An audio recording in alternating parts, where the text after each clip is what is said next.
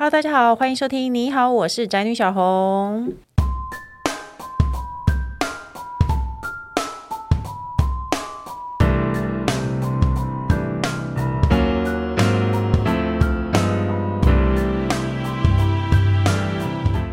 主题是陪伴就是最大的支持，亲友罹癌了不要慌，你也可以做一个很棒的支持者。那根据卫福部呢，他在六月公布的一百零九年国人十大死因当中呢，癌症连续四十年居于首位。所以呢，报告指出，他说平均每十分十秒就会有人因癌过世。那我不知道是因为我这个年纪还是怎么样，其实我我自己也觉得四十几岁好像也不是特别老年纪。可是呢，近年来好像得罹癌的跟年纪啊，跟生活习惯其实都不见得有关系。然后呢，你的身边开始呢，常常会发生这些，就是有有癌症找上门这种事情。那凭良心说了，我觉得现在医学很发达，不管你是做手术啊、化疗啊、放射治疗等等的，我们都可以找专业医生的协助。可是呢，我觉得在心理上要面对的沮丧啊、挫折、恐惧这些事情，我们可以寻求怎么样的支持呢？所以呢，今天我们就请到了 Hope 癌症希望基金会的副执行长李佩仪来跟大家聊聊今天的主题：陪伴就是最大的支持，你也可以做一个很棒的支持者。我们欢迎佩仪。嗨，大家好，我是癌症希望基金会副执行长佩。那我自己个人是在肿瘤跟安宁的照护领域里面已经工作了二十五年哦，所以你很懂哎，待会可以来问问你呢。还有呢，通常都比较常在陪伴电脑的我的先生工程师。大家好，我也是一个好的陪伴者。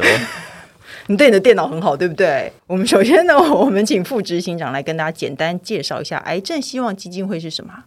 嗯，癌症希望基金会其实是由一群专业的医师还有护理人员，嗯，那跟早期还有一些癌症病友跟家属，那大家都是秉持着一些癌症服务家庭的整体的概念来。做一些社区上的服务，嗯，那所以在我们今年已经是迈入了第二十年。哦，那最早的时候是在两千零二年的时候是癌症希望协会，嗯，那那时候我们就是开始透过癌症病友跟家庭家属的咨询，嗯，然后做一些呃生活的辅导，还有照护类的一些咨询内容，嗯，那希望把这个从医院以外的这个社区的癌症照顾都可以提供给每一个癌症病友的家庭，这样。那到了二零一一年，我们就把它正式更名成癌症希望基金会。嗯，所以等于把结合了医院的一些医疗院所、病友团体、社区民间的机构合作做连接。嗯，甚至是我们也跟国建署一起来推动了全台八十八家医院做癌症资源中心。嗯，所以让更多的癌症病友他可以在。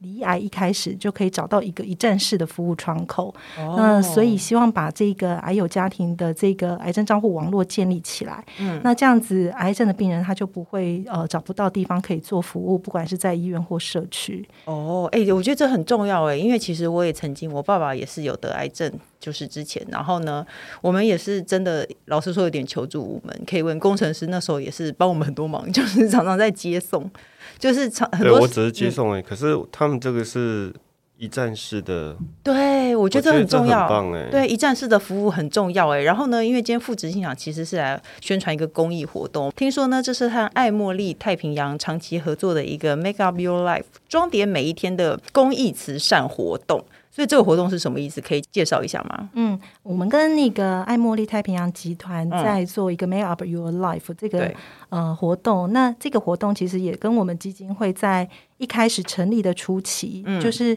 会注意到癌症病人他们会因为做这些刚刚谈的化疗，化疗，嗯，或者是很多嗯放射线治疗等等，那他就开始掉头发啊。对，那这个掉头发之后，就会有很多的女性癌友开始会觉得自己变丑了，嗯，然后那个自我形象就开始变差，所以呃心情上面就开始会变得很沮丧，然后也开始慢慢生活品质都会觉得不好，嗯，所以我们在呃基金会一开始就会办很多病人服务上面有一些皮肤照顾啊。保养啊，还有一些彩妆的课程，希望他们可以降低这些因为治疗之后皮肤不舒服啊，然后怎么照顾自己，让他们比较有信心。那刚好这个爱茉莉集团呢，他们也是长期都在关注女性健康议题的，嗯，所以他们在二零零八年的时候就在韩国开始办理这些女性的一些癌友的公益活动。哦，那所以刚好就是他们在亚太区有八个地区，也包含台湾，就开始来办。嗯，那也跟我们癌症希望基金会的。理念就不谋而合了。嗯，那就开始展开了我们这些长期共同在办理 Make Up Your Life 的这个活动。哦，所以是一个非常有意义的。是哎，爱茉莉太平洋，听这几个字你可能不熟，可是其实我说出旗下牌子，大家一定都听过了。基本上呢，那个顶级奢华的韩国品牌，像雪花秀，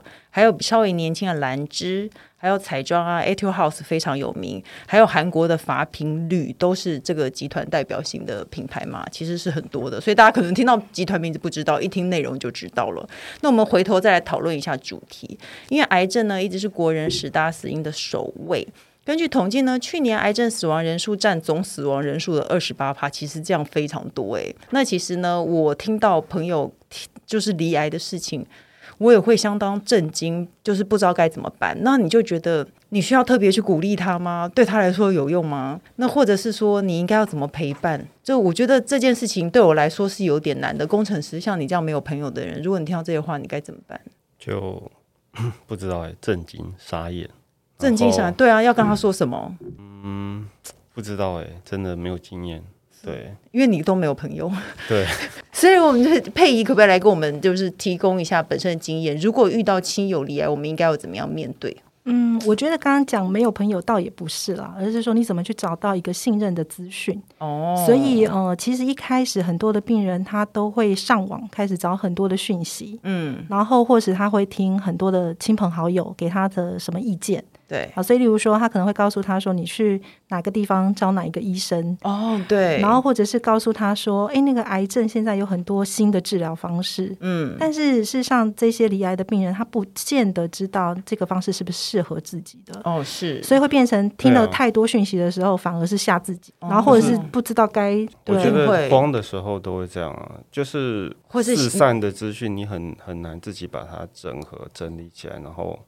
交互去运用，我觉得最可怕是迷信偏方。对，所以呃，在这一些时候，其实我们第一时刻应该是先稳住自己的心情，嗯，然后怎么去找到这个正确的资讯。嗯，所以这个正确的资讯其实就会避免掉自己吓自己。嗯，或者是说，呃，要去帮助他理解这个疾病。因为举例来讲，我常常说，有些病人他看到，或者是他过去的经验，看到有一个病人他好像得癌症了，他就腹水了，嗯，皮肤变黄了，变消瘦了，哦，然后他就开始觉得说，癌症的形象就是长那样。嗯，可是他可能自己是一个乳癌病人，嗯，但是他事实上根本不会变成是一个消瘦的样子哦，或者是那个治疗现在在谈免疫治疗，可是有一些癌症其实并不适合。嗯，对，所以我觉得有一个第一个重要是，大家可以先上一些专业的网站，所以我会先推荐大家可以先上网找癌症资源网。嗯，那这个癌症资源网是透过我们整个很多专业的一些机构，嗯，还有国健署来共同认同的一个平台。嗯，那你就可以在上面依据你自己的癌别、地区、治疗阶段、年龄，嗯，然后去找到这些正确的资讯。嗯，那当然也可以到我们癌症希望基金会来进行咨询，所以我们会接到很多的病。友他是打电话，嗯，或者是直接到现场，嗯，那他可以告诉我们他现在担心什么事情，哦，那我们就可以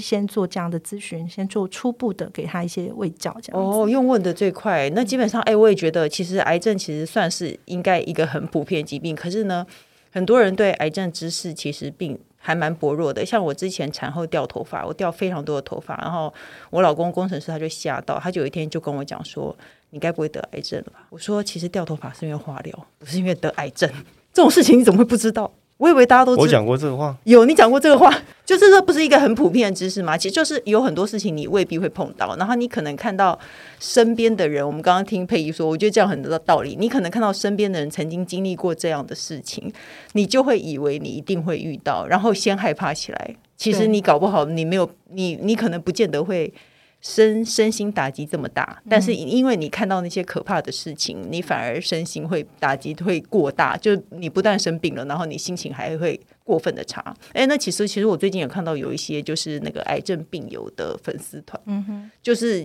就是还蛮开心的。然后我还看到有在环岛，嗯哼，就是头发剪得短短的，然后或者然后一直在换假发，然后在环岛。我觉得其实这样的案例也是很多的。对，大家可以不。不必要往那种悲伤的方向想啦。哎，那其实呢，刚我有说到，我爸之前其实是癌症过世的。我刚还在跟那个副执行长聊到，原来他知道他待过的安宁病房，其实就是那个我爸那时候就是在安宁病房走的。那我觉得那个时候给我的感觉是，我觉得生照顾者会很累很累，就是你要得到的帮助不是只是病人，病人他会很痛。我都我我到现在都还记得，我爸很平静的跟我讲说。他只要一起床，他就从头顶一直痛到脚底。嗯，癌症痛好像其实是最痛的第一名的样子，是不是？没错。对，我就我一直记得这件事情。然后后来呢，因为我们就是后来真的是到很末期了，我们就去住安宁病房。就是我爸其实已经可以因为安宁病房照顾摆脱疼痛了。嗯哼。对，可是之间如果没有到那个地步，其实呢，我觉得照顾的人会非常的辛苦。像我妈妈，她就已经。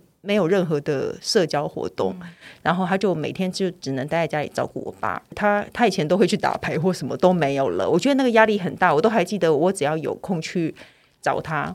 我妈她会自己到家里楼下买一个东西，然后坐在路边吃。她就很想要放松一下。那刚好是我们家有一个人可以照顾。那万一没有的话，其实呢，对一个家庭影响是非常严重的，不管是在经济上啊，或是照顾上，都会有很庞大的压力。那关于这这方面呢，癌症希望基金会可以提供大概什么样子的协助？嗯，所以我刚刚讲说，在基金会我们是提供一个癌症病友的家庭服务，嗯，所以等于说刚刚提到了，从他病友自己的治疗上面，他产生了很多的副作用，嗯，那这个部分我们就会先去卫教病人，嗯，就是说他可能在这个治疗上面会历经到什么样的状况跟问题，嗯，那他可以怎么来做一个呃减轻他症状上的这些不舒服的技巧跟方式？那第二个部分是家属，他的确会面临到很大的压力，嗯，所以有时候。后这个照顾者他没人可以说，对，所以他也会找到我们基金会来，嗯，然后跟我们去谈。所以我们就会办了一些教育性的团体、支持团体，哦、然后有些是设计给病人的，嗯、有些设计是给家属的。哦，对，那甚至是说还有一些是夫妻之间的啊，因为我今天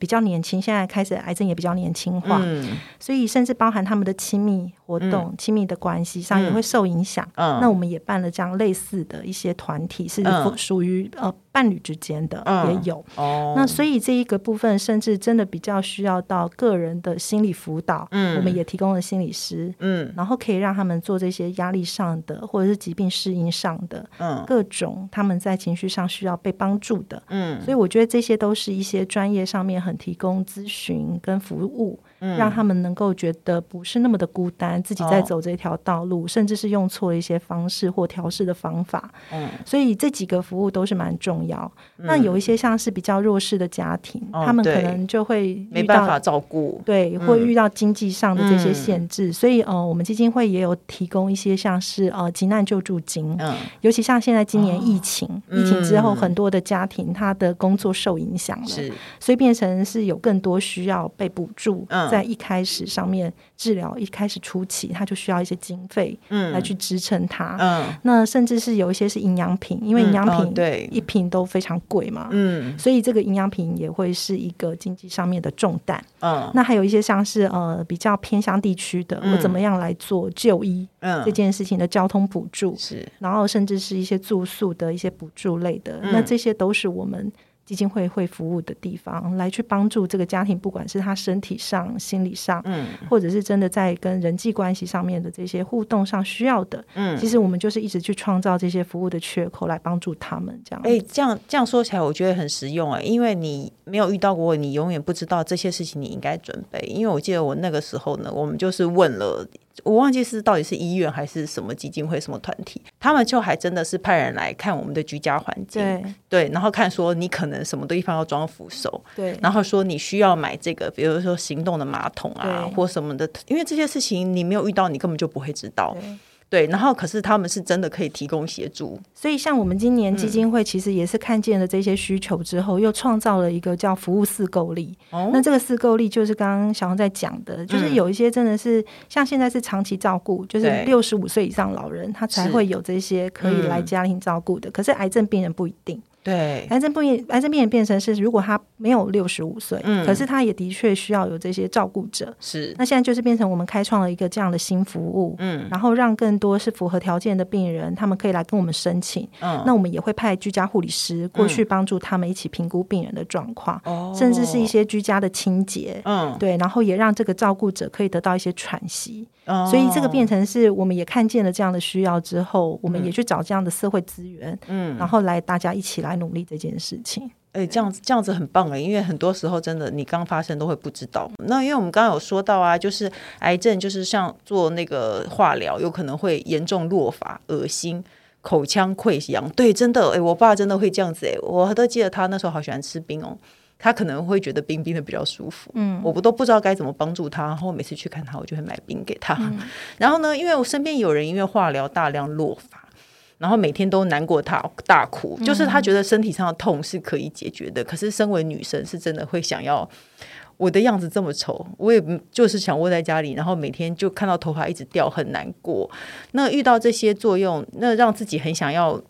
你你真的还是很想要当一个漂漂亮亮的病人嘛？对不对？基金会是可以提供这些癌友怎么样度过难关的。因为刚刚有聊到 Make Up Your Life 这个装点每一天的公益活动，是不是它有一些？嗯，所以我刚刚还有一个部分是，像我们基金会有做的是康复用品。哦，那康复用品里面就包含了这些假发租借，哦、也包含了剃头发。嗯、所以一开始可能他在被诊断了癌症之后，他就开始预备这个落头发的问题，嗯、所以掉发他会变得掉的很不，嗯，那个层次感会变很差。对，所以他我们会鼓励他，就是先到我们基金会来，然后我们提供他这个剃发的活动之后，嗯、因为等于当下他要减少在交通上面被别人看见那个掉头发的丑陋的样子，所以。嗯到基金会来之后，我们就提供做这个剃发服务。是，然后到我们的康复用品室里面，就会有很多都是民众的卷发，嗯、而且都是真的头发制作出来的假发。嗯，那我们就让他去选择他喜欢的款式。是，然后呢，哦、甚至就让他先试戴，嗯、然后也要测量他的头围。嗯，然后跟适不适合自己的。嗯，因为有些病人他不想要被别人看见我的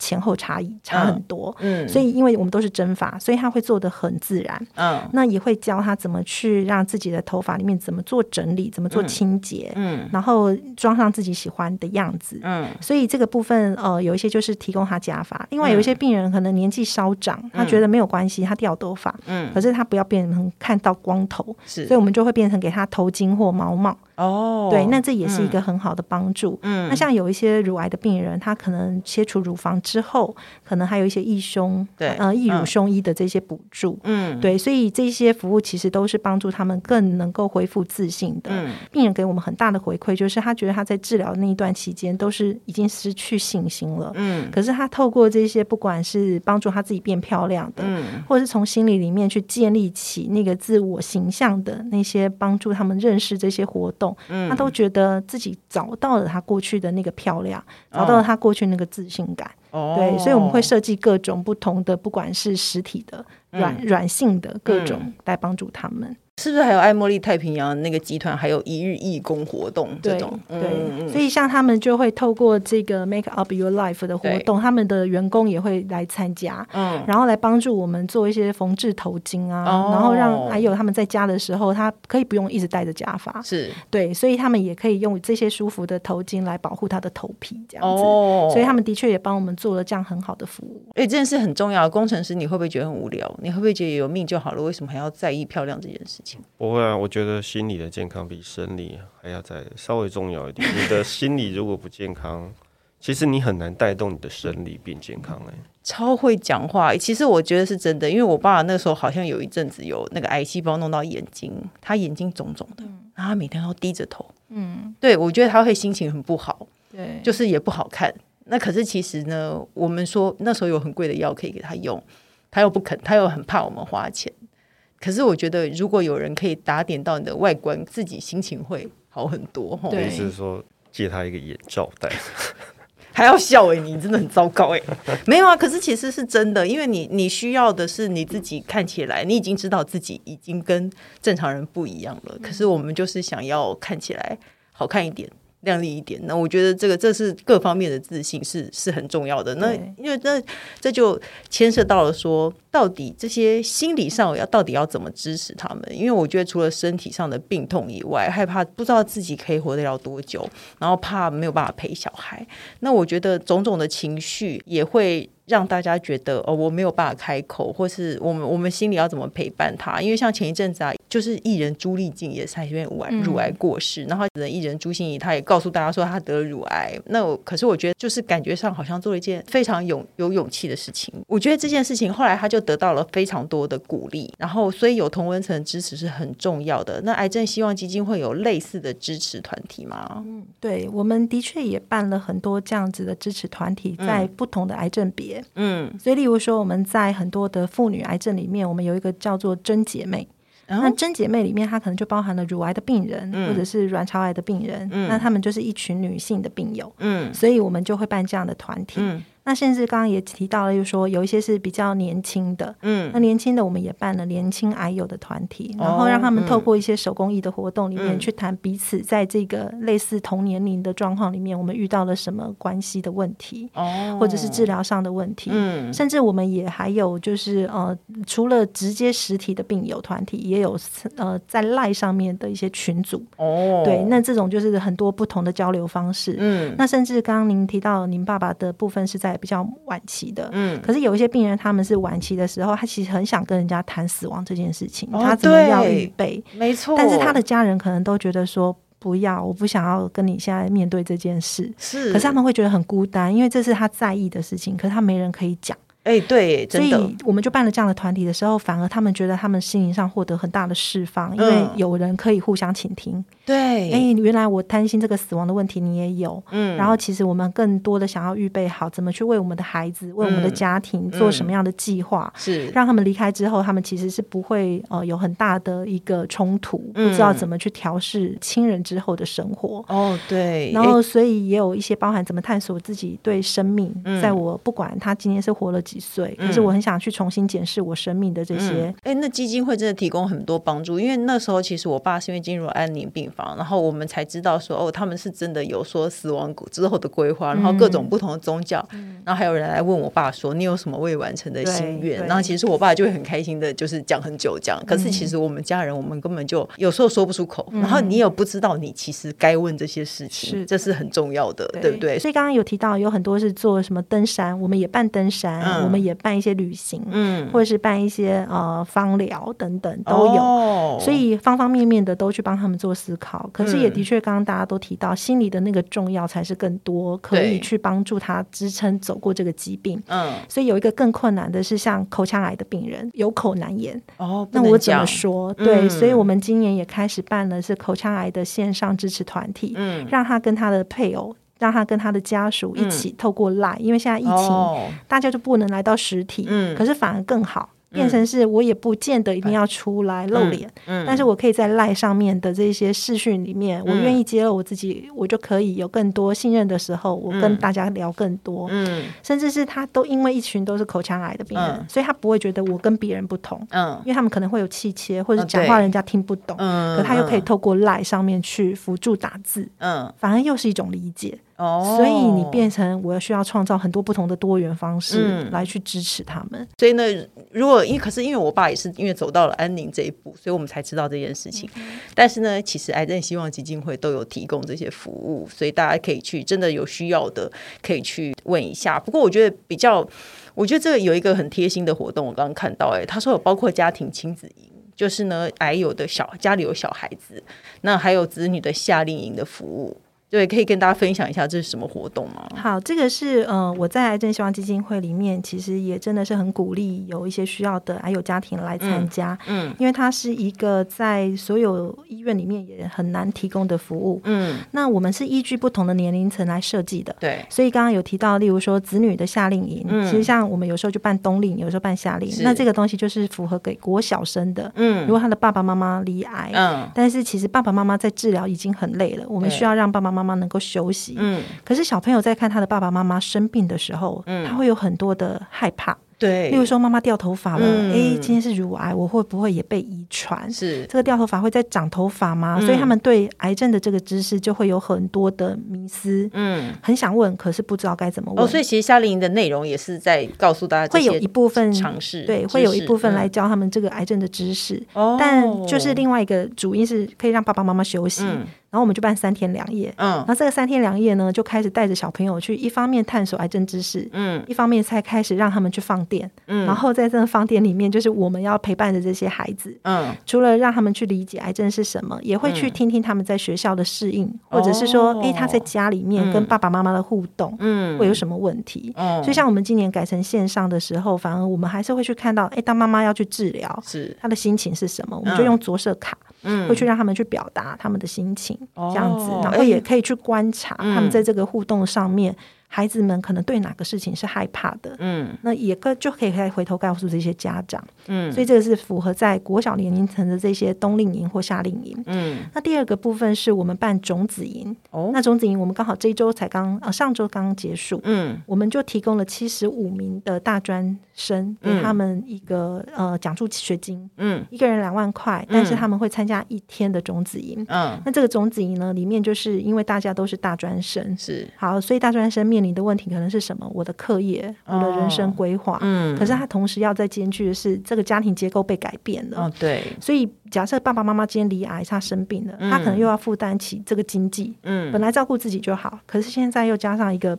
家长生病了，没错，所以我也听过有一个孩子，他可能就要打七份工，嗯，他怎么去支撑这个经济？嗯，然后有一些时候生病不想被别人知道，哦，那我只能在这个团体都是同温层嘛，嗯，都是大家类似的经验里面去做分享，嗯，所以有一个很重要的是，也去帮助他们做情绪上的支持跟缓解那个压力跟调试的方式。哦，那第三个更重要就是在家庭的亲子营，嗯，那他等于就是。呃，离癌的这些家长，嗯，在带着他的配偶跟他的小孩，嗯，嗯，我们一起办了这样子的两天一夜的营队，嗯，那里面就会去帮助他们对这个家庭，他遇到这个重大事件的癌症事件之后，是。怎么去应应，嗯，然后面对这些我们怎么沟通，嗯，所以像有一些伴侣，他们是从来不知道离癌之后，嗯，他的。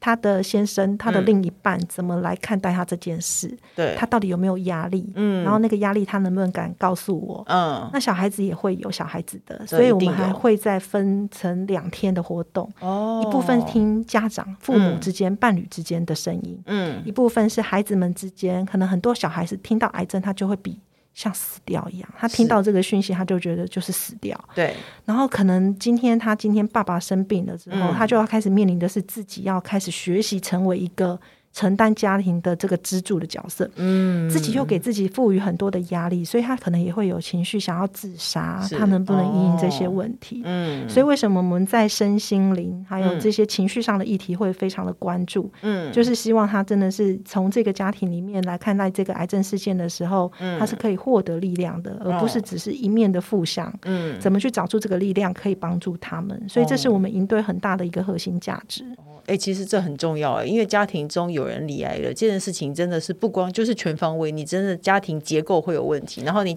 小到家里的摆设，大到家里的经济，还有每个人的心理层面，嗯、其实都会很难照顾到。对，哦，那我们刚刚有一直有讲到那个 Make Up Your Life 这个公益活动，我们想要再问问看佩仪，你们和爱茉莉太平洋到底共同做了什么事情？今年公益活动有什么特别之处呢？嗯，我们大概从二零一七年就开始跟爱茉莉太平洋集团。合作六年了，哦，那所以除了这个彩妆保养课程以外，嗯嗯，那每一年我们会带入不同的主题关怀课程内容。所以像是去年，我们也因为疫情之后，就变成本来是传统的实体课程，是，那我们就开始加入了线上，线上，可是反而诶，加入线上更好。是因为他的线上大家不出门，可是他更敢问问问题哦。本来在实体你要举手问问题，他可能都不敢，但是他现在还是可以在线上可以拿到这些呃他们担心的。所以像我们去年的课程里面是请了一个呃癌症病友的作家，他自己来现身说法。那这些病友他们就觉得哦，原来跟别人一样，我们的普通性就会增加了，而不是我自己一个人。没错，好像到处都有这样的。对，那第二个部分就是也帮他们做一点可以自我照顾的瑜伽，是对。对，然后再就是上彩妆，所以他们每一个人都会获得爱茉莉的一个彩妆包，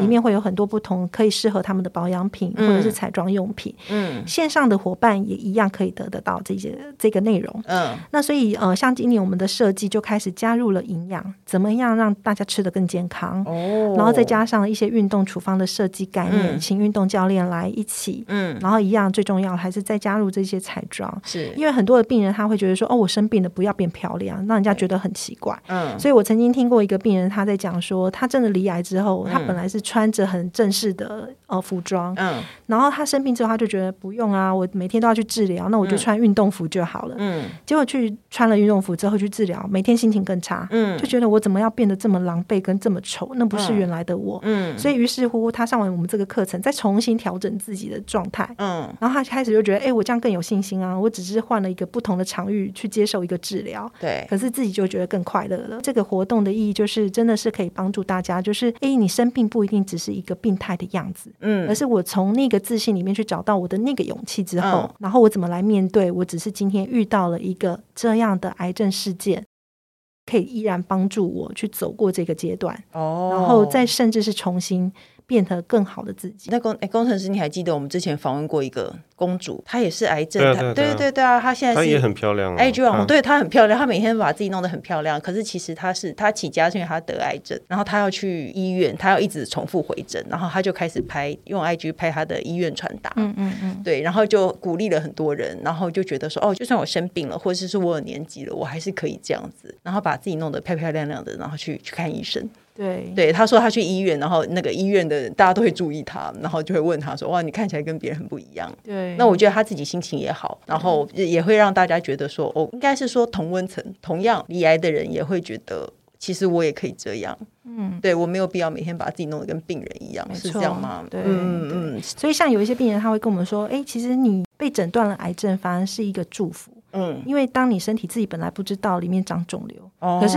当你这个肿瘤拿掉了，治疗成功之后，嗯、他就说：“哎，你的身体不就变豪宅了吗？”嗯，那不是更好的一种诠释自己身体？因为你本来不知道你里面有哪些不还不干净的细胞，嗯、可是现在不干净的细胞全部都拿掉了，嗯，那你的身体不就变豪宅了？哦，好像是这么说哎。对，所以我觉得那个病有这样的诠释，我觉得嗯很棒啊。而且你会这种话，你如果听健康的人这样说出来，你就会觉得哦，是你因为你是健康人啊。可是当你听到说同样是癌症病友说出来的话，你可能就心里就觉得哦，是不一样的，嗯、对对，那个心态跟转念其实蛮重要的。那最后呢，总之，罹癌的朋友就是不要气馁，就是身边不管是亲友的鼓励啊，或者是像癌症希望基金会这样的单位有资源是可以帮忙你的，又或者是说呢，像爱茉莉太平洋举办的公益活动响应，都可以呢让你就是心身心灵得到就是实质的陪伴和支持，好不好？那身边的亲友呢，如果你真的不知道该怎么办的话，上网查一下癌症希望基金。会里面会有很多的帮助，那我相信呢，大家就是有有了这样的陪伴的和帮助，不管是